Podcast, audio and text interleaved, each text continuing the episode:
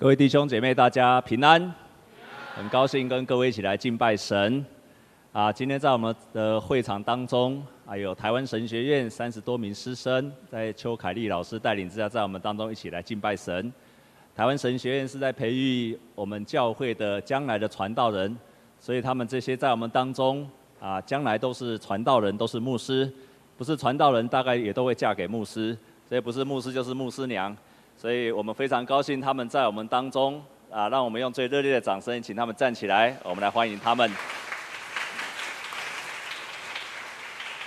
好，请坐。啊，我也很高兴看到邱凯丽老师。啊，我要泄露邱老师的三个秘密。你们可能在座神学生都不太了解，因为我以前是他的同事，在公报社我们一起服务的。啊，邱老师有三个秘密。啊，第一个秘密。就是奇怪，他都不会老哎，奇怪，已经那么没有见面，然后十年了哈，他他几乎跟十年前完全一样。我不晓得是因为十年前他就很老，还是到现在都不老。不过我可以证明他跟十年前几乎没有什么变。那第二个呢？啊，邱老师还有另外一个秘密，就是哦，你们要很小心，他很胆小。好，所以有时候熊王他恭维的时候，他会吓到。我以前常常吓到他，只要叫他的名字，他就被吓到，因为他很容易专心，就容易吓到。所以你们跟他打招呼要轻一点，啊。最后一个秘密就是，你们不要小看邱老师，他很厉害。你不要小看啊，他很厉害，但他都装的好像什么都不会，好像只会读书而已，那你就错了，不要被他骗，不要被撒旦的谎言给骗了。她非常的聪明，她是我所见过哈最聪明的女孩子之一，所以你们有很多生命的问题可以问她。她又她除了很会读书以外，是我看过最聪明的女孩子之一。好，他非常的聪明。啊，我们再一次欢迎神学院的学生跟我们一起敬拜神，也希望我们啊弟兄姐妹啊能够为常常为神学院祷告啊，因为他们将来都是很重要的传道人。啊，你昨天。的投票的人有当选吗？不要都说有好不好？如果你很高兴你投票投的人当选了，啊，那你高兴三天就好了，好，高兴欢喜三天就好啊，高兴三天，那三天之后要一切恢复正常。啊，如果你投的人没有当选，该怎么办呢？哎，难过一样，三天就好了，好，第三天要从死里复活起来。啊，难过三天。第二件事情，啊，我们看到这一次的很多人都分析，因为年轻人站了出来，盼望我们教会有更多的年轻人能够成为耶稣基督的门徒，成为耶稣基督福音的使者。我们渴望我们教会不管有年长的、中年人跟年轻人都一样被兴旺起来。最后一个我要分享的就是，啊，你可能有为你希望能够被选上的。人祷告，但是亲爱的弟兄姐妹，我们除了是地地上的国民，我们更是什么？天上的国民。所以，我们不是只有祷选举前才祷告，选举过后要继续为执政掌权的、为市长、为总统等等，也要一起为他们祷告，好让我们真的是成为在地上的光。弟兄姐妹，教会是这个世界的盼望。阿妹吗？教会也是台湾人的盼望。政治人物，即便他是一个总统，他只能够分配权权力，他能够分配利益，他能够分配职位。但是让人心改变的是，只要靠着教会以及基督徒的做光做盐。阿妹吗？所以我们不是只有投票，我们更要兴旺我们自己的教会，让我们的教会成为这个世界上光，还有这个世界上的盐。在过去的过去上个礼拜，我有特别分享，我们要传扬福音，要用感染力去传福音，要用感染力去传福音，要用你的影响力去传福音。所以耶稣说：“你们是世上的光，光点灯不是放在床底下，乃是放在哪里呀？放在哪里？”灯台上面，所以你的光一定要让人家接触到，要能够碰到。你有没有想过一件事情？耶稣他那个时代说：“你们是世上的光，你们是世上的光。”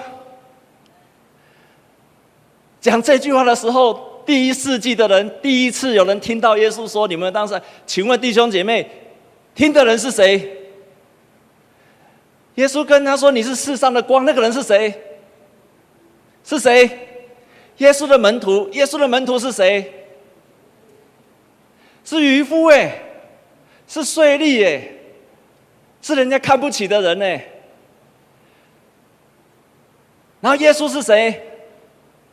耶稣的行业是什么？木匠。一个木匠跟一个渔夫说：“你是世上的光。”你再回到那个时候，一个木匠跟一个渔夫说：“你是世上的光。”那代表什么？耶稣居然跟那些人家看不起的、受伤的、边缘的人，然后跟他宣告说：“你是世上的光。”你现在想起来，你看圣经看太久了，所以你不了解这句话在第一世纪所带给人的震撼。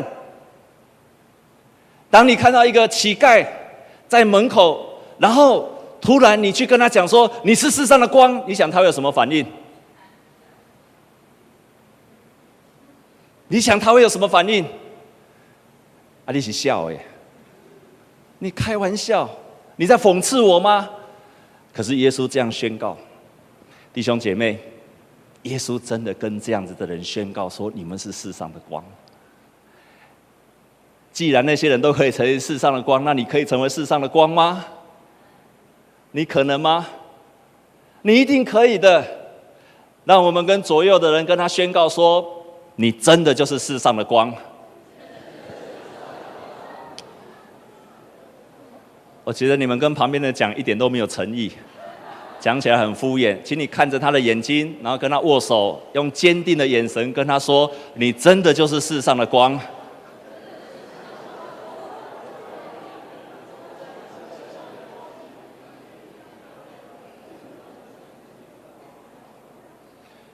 我们如何成为一个有感染力的基督徒？就是那当我有人跟我们说，你信了耶稣真的不一样了，或者有人跟你说，我想要跟你一样。当那个时候，如果有人跟你说，你信了耶稣真的不一样，或者他说我想跟你一样，那你就在那个时候，你就开始成为一个有影响力的人，你就开始对这个人有感染力了。所以，如果那个人还很讨厌你，那个人如果跟你说啊，信耶稣，信上面拢赶快的时尊，那你还不是传福音的时候，因为你还没有感染力。但是基督徒要成为有感染力的基督徒，牧师在上个礼拜说，成为有感染力的基督徒，第一个就是要活出耶稣基督的特质。耶稣基督的特质至少有三个，上个礼拜牧师讲了有三个，还记得吗？记得的请举手。记得请举手。啊，才一个哦，两个。第一个是什么？第一个是什么？真实。第二个呢？爱心。第三个，牺牲。爱心，哎，真实、爱心跟牺牲，那个是让我们能够去经历到你，让别人经历到说你真的是有耶稣基督的特质。接下来你要活出跟人家接触，你要能够去跟人接触，所以你没有跟人家接触，你的光人家不知道，你的生命的特质人家感受不到。第三个就是你必须把福音说清楚，必须把福音说清楚，你就会有最大的感染力。你一定可以成为有感染力的基督徒，成为有光的基督徒。我们传福音的时候会带给我们什么样的好处呢？我在周报上你可以打开来看，啊，上前面也有，你可以看前面的。第一个，使我们成为真正一个与神同工的人。我们成为与神同工的人，教会要更多的人，不是更多的信徒，而是要更多的门徒，是真正跟耶稣基督同工的人。我们传福音才成为门徒，我们传福音成为跟耶跟上帝同工的人。第二个，使我们成为改变这个世界的人。我们不是政治人物，我们也不是非常有钱的人。但是我们可以改变世界，我们可以用福音改变世界。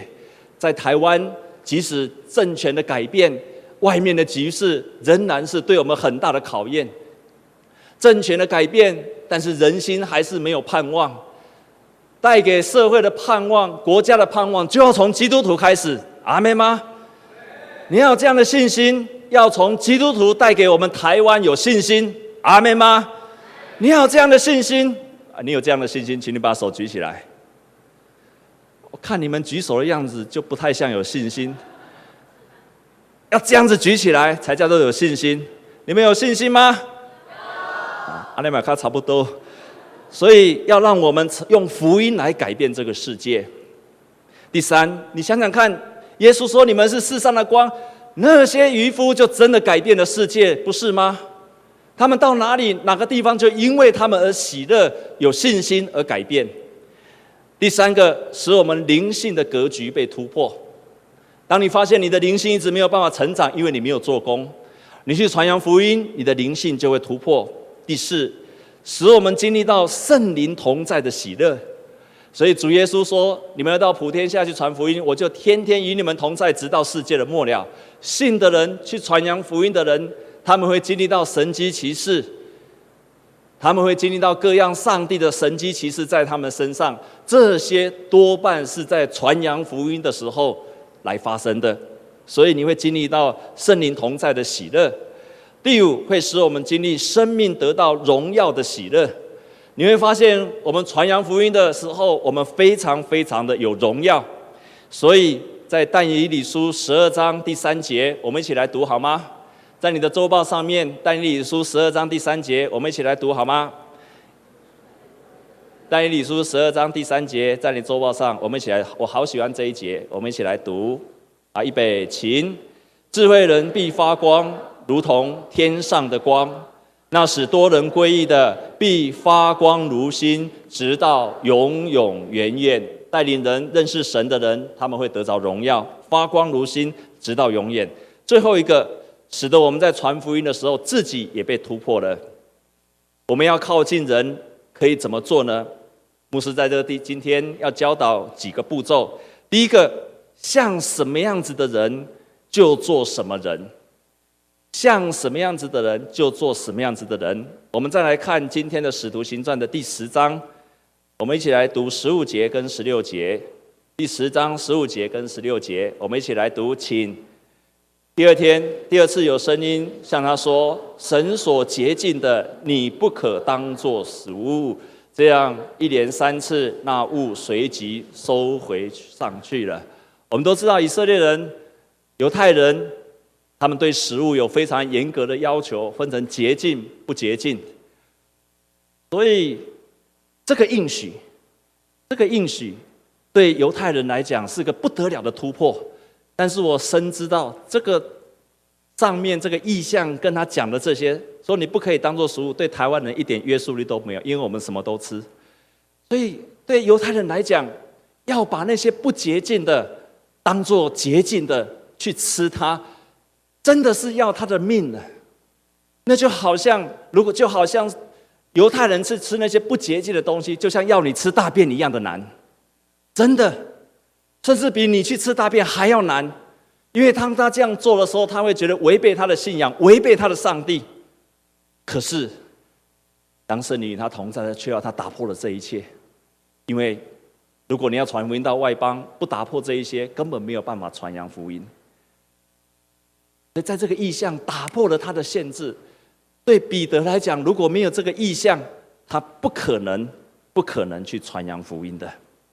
弟兄姐妹，要传扬福音，像什么人就要做什么样子的人。为了福音的缘故，像什么样子的人都要做什么样子的人。我印象非常深刻，当我神学院毕业的时候，在一九九一年。然后派到澎湖的将军，那个三级的离岛，在那个地方的居民在一千一百多位的居民。啊，我在那个地方的时候，多数的人都是拜一拜的，没有只有十几位的基督徒。那我在那个地方两年，去到那个地方的时候，想说可以好好读书，所以带了三四十箱的书，但是在那边所，在那边传福音，所有在神学院读的书到那边完全没有用。因为在那个地方，他们不需要神学，他们但是怎么去传福音？弟兄姐妹，我是架杠的台北囡仔，我是土生土长的台北，我家住在长安东路的那一端。你可以想想看，我已经是一个台北人了，那么久了，二三十年的台北人，然后呢，我又读到硕士了，突然之间派到澎湖那个地方，多数的人没有受过完整的教育，你如何去传福音？你怎么跟一个很多人都不认识字的人传福音？非常的辛苦。我印象就深咩，他们那个发音呐、那个一呀、啊，假鱼呀，他们一都要发成什么？鱼，所以鱼安怎讲？湖。要去要安怎讲？要苦。你要安怎讲？你怎么讲？路。啊，你要去甲鱼要安怎讲？路要去甲湖。哦，一开始我真的非常的辛苦，因为连很多时候他讲话讲什么都听不懂。路要去吃湖，非常的辛苦。但是在那个地方，我立志要传扬福音，很难传，因为不管是背景、教育。说话、思想、信仰，所有都完全不一样。于是我决心要传福音给一个人，叫做磊山啊，立山，磊山。我为了传给他，啊，这个立山真的就像圣经所说的哥尼流一样，他是个义人，是一个很好的人，也很孝顺父母的人。他在那个地方是很明理的人，所以他很喜欢来做礼拜。我希望把福音传给他，可是怎么传福音给他呢？这个磊山啊，人都非常好，但是只有两个习惯。第一个习惯就很喜欢跋筊、赌博。弟兄姐妹，像什么人就做什么人，所以我们是不是也应该去跟他赌博呢？你觉得可以吗？可以吗？认为可以的举手。啊，认为不行的举手。啊，感谢主哈！哎，我没有去跟他搏哈。那他喜另外一个习惯，他喜欢喝酒。可以去跟他喝酒吗？你觉得可以吗？啊、我后来去，啊，他们在喝酒的时候，我也喝，但是一次都只喝一杯，最多一杯，好。但是这个磊山呢，很难有机会跟他传，他就是聊天。后来我决定做一件事情，因为像什么样的人就要做什么样的人，我就决心一起去跟他出海捕鱼。后来啊，这个出海捕鱼在船上不是他就是我。去上船的一共有五个人，不是他就是我，还有三一神父子圣灵与我们同在，所以我们一共五个人上船去。因为我们上船去的时候，他是从下午四点钟一直到隔天的五点，足足十三个小时，十二十三个小时在船上。然后他，我就想，哎，我可以跟这个磊山可以跟他聊天的。没有想到，当你上船之后，一上船之后，他把那个灯啊，聚光灯丢在海海海上的时候。那磊山就去睡觉了，然后我才知道完了，因为你知道在船上看起来很浪漫，对不对？在船上看起来很很棒，对不对？夏天的晚上，你就错了，因为开始船开始晃来晃去了，不止晃来晃去，我不是很会坐船，晃到最后怎样？啊，就开始吐了，然后吐完了之后呢？哇，整个人都不舒服。后来只有他，本来要跟他传福音，我根本没有办法跟他传福音，因为从头到尾都在晕船。然后那个船上那个机油味道又非常的难受，所以我几乎没有办法睡觉，也没有办法跟他传福音。从下午五点开始，一直到隔天的五点，都在晕船。亲爱的弟兄姐妹，神眷顾我们。即便我们没有什么太多的技巧，但是神看顾我们，热心传扬福音。在那个两年的当中，就在最后一个主日，我们的教会的牧师从台湾过去帮信徒受洗。那一天的磊山兄，就匆匆那么跑来说：“牧师，我可不可以受洗？”可惜我没有帮他受洗，因为那个时候我们小会议长已经准备要离开了。我如果现在遇到这样的情形，我一定把我的小会议长马上把他绑下来，把他绑架下来，叫他马上帮他受洗，受洗完再让他走。那个时候我做了一个错误的决定，就让那个牧师离开了。后来我不知道这个雷山现在有没有受洗，但是我知道有一件事情，像什么样子的人就做什么样的人，神就帮助我们得着这样的人。彼得他打破了他自己的限制，所以我们来看第二个，我们要突破自己，我们要突破自己一个观念，就是谁不能得救的限制。我们一定要打破谁不能够得救的自我限制，因为到底谁能不能得救，不是你来决定的，能不能得救是上帝决定的，所以你不能在传福音里说。那个人脾气不好，所以不会得救；那个人是慈济，所以不会得救；那个人以前去过教会，所以现在不会得救；那个人是我家里的谁，他们家拜得很厉害，不会得救。弟兄姐妹，你要把这个自我设限拿开，因为让人家得救不是你来决定的。没有一个人是神不想要得着他灵魂的。把这个设限，把它离开，拿开之后。每一个人都有希望能够去得救，因为这是上帝的旨意。阿妹吗？你一定要把这个射线拿开，你就发现每一个人都可能会成为基督徒。所以你必须要用什么眼光去看每一个人呢？要看他得救之后荣耀的样子去看那个人，要看见那个人得救的时候，连在天上都一样的快乐的样子去看他。你要用。他也是上帝所要拯救的人的样子去看每一个人，你就会发现到处都是机会。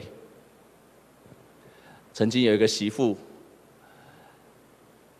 她的公公没有信主，媳妇要传福音给公公是非常的难。她公公是一个好人，就像圣经所说的哥尼流一样，是一个好人。公公非常爱家里的人。公公也疼惜所有的这些儿孙们，你可以想象，他公公很会做饭，很会做包子。每次做包子的时候，就分给所有的亲戚朋友。一个公公会做帮媳妇做饭，同时一个公公会帮媳妇打扫。够劲呐！哪里去找到这么好的公公呢？这个媳妇希望有一天能够带领公公信主，但这个公公就是不肯信主，一直到有一天公公生病了。因为公公睡晚上睡不着，晚上一直睡不着觉，后来公公就因为这样子来教会了，都遇到人生的问题，睡不着，所以来教会。你知道他为什么喜欢来教会，而且来了一次又持续的来？你知道为什么吗？因为他晚上睡不着，但是只要一听牧师讲道，马上就睡着了。所以他公公很喜欢到教会来。当他到教会的时候，就是不肯接受福音，一直到他公公又得到了重病。因为他公公不愿意来，不愿意接受福音，喜欢到教会，不愿意接受福音，就是因为教会里面有一个弟兄，这个弟兄借了他婆婆的钱去投资，没有想到没有归还，所以这个公公就认为说，基督徒还不是跟我一样，基督徒还不是会骗人，我的行为都比基督徒还要好，我为什么还要信耶稣？这样你明白这件事情吗？所以当你没有办法。活出一个真实的基督徒的身份的时候，你很难传福音，你很难影响他。所以，亲爱的弟兄姐妹，你要成为世上的光，你必须要有影响力，活出基督的生命的特质。阿们吗？我们跟左右邻居说，你要活出基督的特质哦。一直到有一天，这位公公生病的时候，这位媳妇就再一次说：“我的公公人这么好，又这么爱我，我一定要传扬福音给他。”所以就带领公公再一次的不厌其烦的带领他传扬福音给他的公公，公公终于在临死前没有多久接受了福音，成为他生命的主。这位媳妇说：“她这样说，没有人能够用良善来赢得上帝的恩典，只有经历生命低谷的人，才上帝才能在我们的生命上动工。”我要告诉你的就是，你认为那个人不需要福音吗？他人这么好，他什么问题都没有，那你就错了。我越传福音，越明白一件事情：富有的人，他们有生命的问题；一个非常好的人，他有生命的问题。我们在传讲的不是要叫人行善的宗教，我们要传讲的也不是叫你改信一个上帝的宗教，我们在传讲的是一个关于生命的宗教。所以，这个生命的宗教会帮助人的生命得到改变的宗教。所以，这样子的信仰一定会带给人，即便他是一个很好的人，他仍然需要福音。没有一个人不需要神，即便他看起来非常好，所以你不需要去选择，要把你头脑当中认为谁不能得救的自我限制把它拿掉。第三个，我们要主动出击，就像我们今天看到的圣经上所说的，当圣灵感动彼得的时候，彼得就叫彼得去，然后叫彼得去你哥尼流的家庭里面去。当圣灵感动我们的时候，我们就主动的去传扬福音。第四个，我们传扬福音的时候，要在我们人际的关系当中的机会。我们在路上都有看到很多的摩门教，他们骑脚踏车有没有？然后到处去传福音有没有？这不止他们现在这样做，三四十年、五六十年前，他们就已经这样做了。这样是好方法吗？非常不好的方法，因为越来越多人不喜欢这样子，他们能够传扬福音的人接受的也非常少，但是。就像我们看到圣经中，你看，当那个哥尼流他知道彼得要来的时候，圣经在第二十四节就这样说。我们今天读的圣经没有记载出来，没没有读出来。他说，他们哥尼流已经请了他的亲属密友等候他们了。哥尼流已经邀请了他的亲属跟密友一起来传扬福音，在他身边的人最容易接受福音了。所以你过去的朋友。现在的亲友跟将来的亲友，就是你最好传扬福音的人，成为他们的朋友。陌生人传福音，人家会拒绝，但是朋友会听真正朋友的话。你成为他真正的好朋友，他就会听你的话。你要先成为人的朋友，他就会听朋友的福音。这样明白吗？所以你要优先成为你要传扬福音的好朋友，去服侍他，去爱他，他就会听你的福音。最后一个，就是要用自己熟悉的方式去传扬福音。在圣经当中有很多种传扬福音的方式。彼得的传扬福音，如果你福音书继续看下去，彼得传扬福音就是直接的，所以在第。十章的第四十三节，彼得就这样说：“众先知也是为他做见证，凡信他的人必因他的名得蒙赦免。”彼得都直接叫人家信主了。但是保罗不一样，保罗非常的理性，知识非常的好。当他传福音到雅典的时候，他没有叫人家直接信主，他就去跟当时候的伊壁鸠鲁学派，跟他们辩论，跟他们讨论，然后去传扬福音。我们看见耶稣让瞎眼的能够看见，这个瞎眼就跳起来用见证去传福音。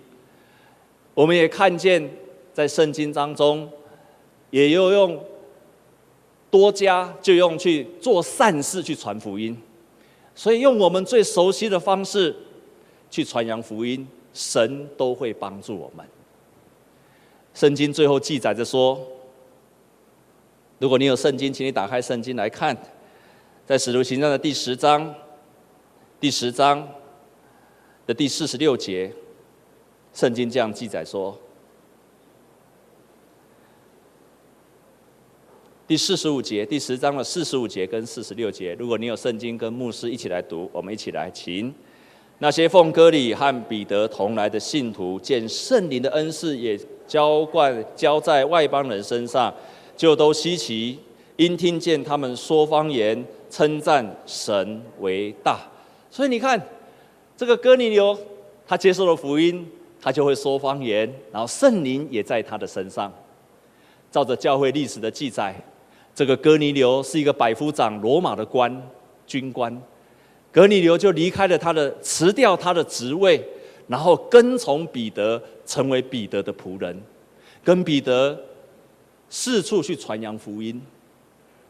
教会历史记载，有一次，哥尼流传扬福音到一个城里面，城里面的一个城主是拜神明的，当时候的神明是宙斯。哥尼流传扬福音到里面的时候，这个城主非常的生气，不准他传扬福音，不但阻止他传扬福音，还要求他要到宙斯的庙里面去献祭，不然就要把他抓起来，要把他处死。这个哥尼流接受了福音，经历了福音之后，当他被抓到宙斯的神庙里面去，要去献祭时，这个时候。格尼流突然面向东方，跪下来跟上帝祷告。当他祷告完的时候，地就开始震动，神庙整个塌下来。这个城主听到了这件事情，不但没有因为这样子看到这个神迹而悔改，反而更生气，更要把哥尼流抓起来。当他要抓哥尼流的时候，突然有人从外面跑进来跟他说。城主啊，城主啊！你的太太跟你的儿子都被压在那个神庙的下面了。这个城主跑到庙里面去去看的时候，才看到，他以为他死掉了。哥尼流说：“没有，他没有死掉。”看到他的太太跟孩子出来的时候，这个城主就在那一刻接受了神耶稣。他看见了耶稣奇妙的作为，弟兄姐妹。你带领了一个人信主，这个人经历了神的奇妙的作为，这个人又重新成为一个门徒，继续去传扬福音。神的话语是信实，信的人有神迹奇事随着他们。那是指那些门徒在传扬福音的时候，上帝的圣灵会与他们同在的。我们的教会，在三个礼拜前，我们的教会有门徒训练。三个礼拜前有一个执事，当我们在上课的时候，他在上课的时候看到我，当请他分享的时候，他眼睛睁得大大的，然后跑来跟我说：“牧师，牧师，不得了了！”我说：“发生什么事情？”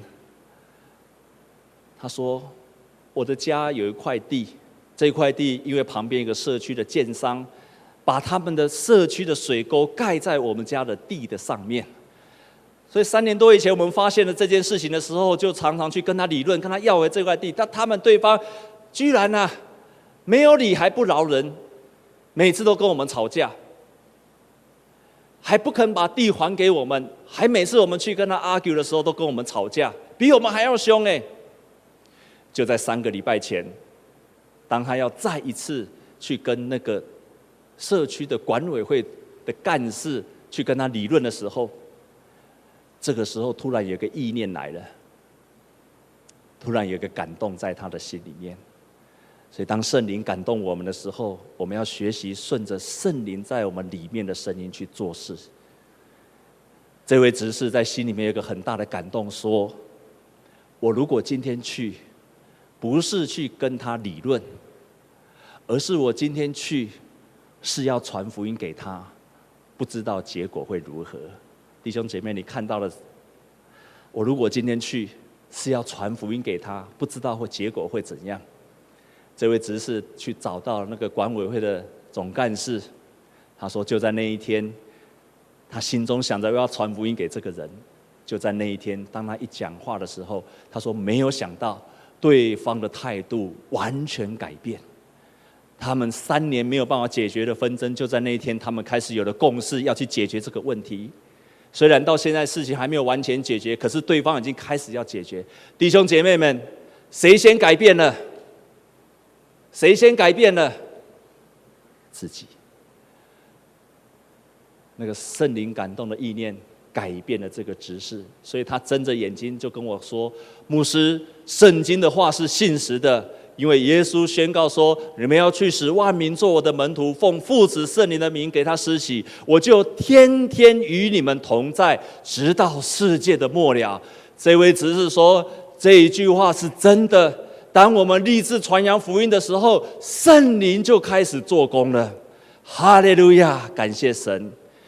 愿你不是成为一个信徒而已，你成为一个传扬耶稣基督的门徒。也愿你在传扬福音的时候，经历到圣灵在你身上奇妙的事情。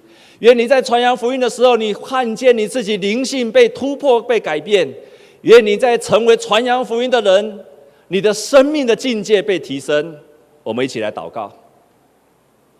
主，我们感谢赞美你，你的话语是信实的。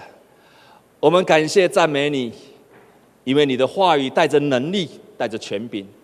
我们也感谢赞美你，因为每一次，只要我们愿意委身在主你的里面，我们愿意顺服你交给我们的大使命，我们将会经历神，我们将会体会到神与我们同在，圣灵做工的奇妙。感谢神。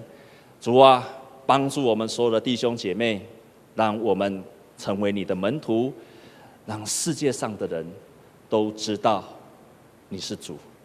奉耶稣基督的名祷告，阿门。让我们来唱这首歌，我们一起站立，来回应神的爱。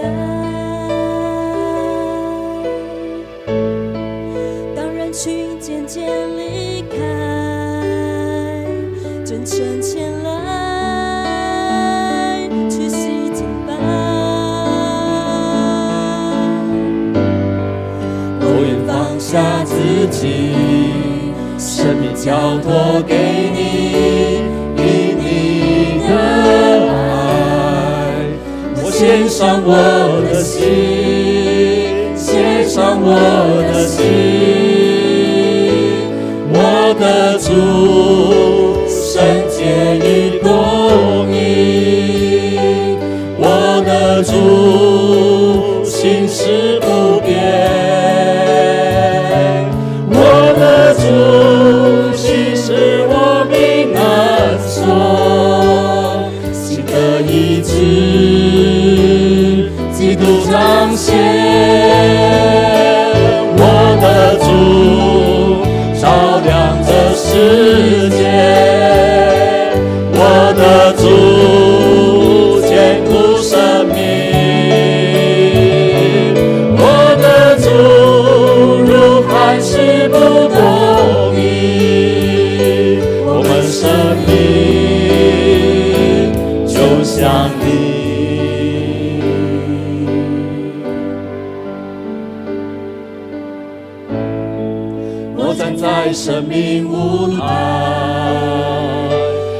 只一人与你同在当人群渐渐离开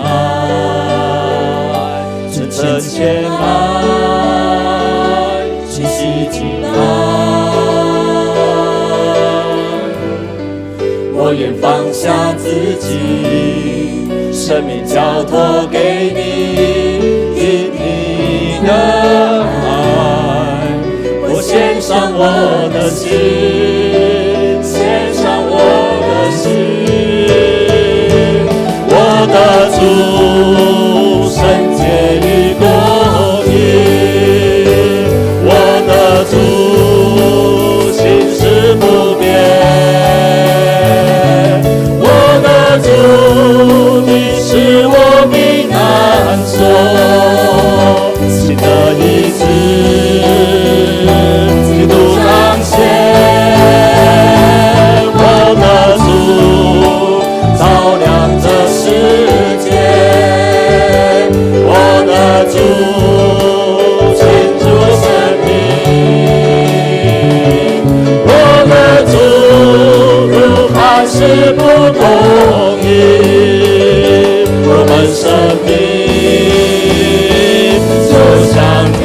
的主，我的主，圣洁你公义，我的主，从此不变。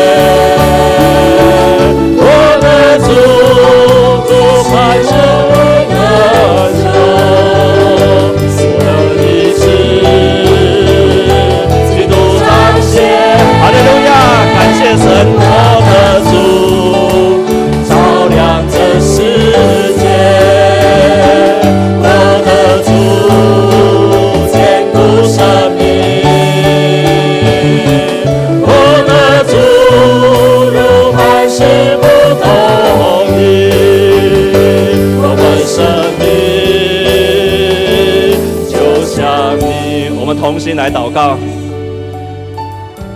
亲爱的弟兄姐妹，在那些彼得还有那些门徒，他们看见自己什么都不是，在这个社会上没有地位，生命还是破碎的时候，耶稣就跟他们宣告说：“你们是世上的光。”在我们觉得残缺不全，我们还有很多的破碎，我们还有很多的软弱的时候，耶稣要跟我们说：“你是世上的光。”哈利路亚。我们既然是世上的光，我们知道不是我们自己在发光，是因为我们可以反映耶稣基督的荣光。因为耶稣说：“我在世上，我就是世上的光。”哈利路亚，感谢神，让我们为自己祷告，让我们为自己来祷告，让我们来为自己祷告，让我们自己来活出耶稣基督生命的特质。我们乐意成为一个真实的人。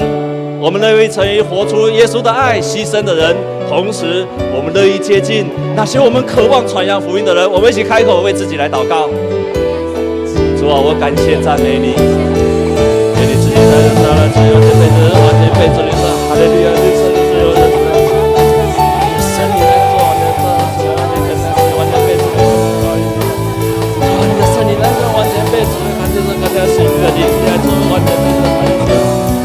哈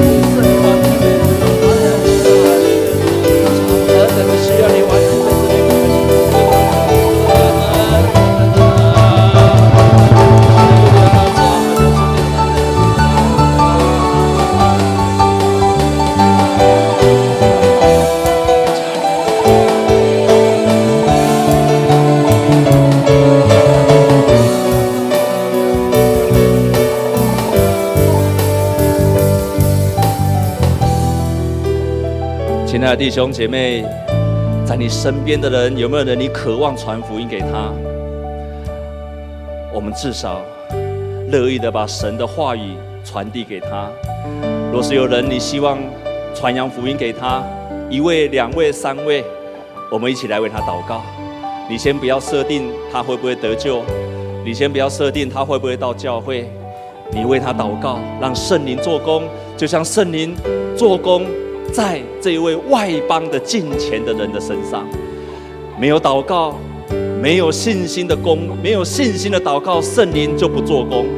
因为圣灵做工在那些凭着信心祷告的人身上，照着他所祷告的去回应他。弟兄姐妹，若是你在身边有三位，你想要带领他信主，请你来为他祷告。同时决志，在我们圣诞节教会很多的活动，邀请他到教会来。你是世上的光，你就有这样的能力，圣灵就与你同在。我们一起开口祷告，我们一起开口祷告。若是有这样子的人，为他提名来祷告，一起为他提名来祷告。主啊，我要为我的家人来祷告，为我二哥来祷告，为我爸爸来祷告。主啊，他们的生命因为没有世上的光，因为没有光，所以他们生命在罪恶的当中，主啊，在痛苦的当中。求你的圣灵与他们同在，求你来感动我的哥哥，感动我的父亲。让他们能够打开心胸来正敬拜神，主啊，呼求你，让我有这样的智慧。谢谢你，主啊，求你帮助我们，主啊，你感谢赞美，谢谢你，主啊，求主你大哥，主啊，你继续的带领我们，主啊，让我们更能够在一起，成为一个第一次来传扬福音的人。你帮助我们家，让我们家成为全家归主的家庭，让我们全家都能成为你的灵，完全被主你的所领。谢谢主，谢谢主。感谢神，阿门，哈利路亚。我的主，圣洁与公义，我的主，从此不变，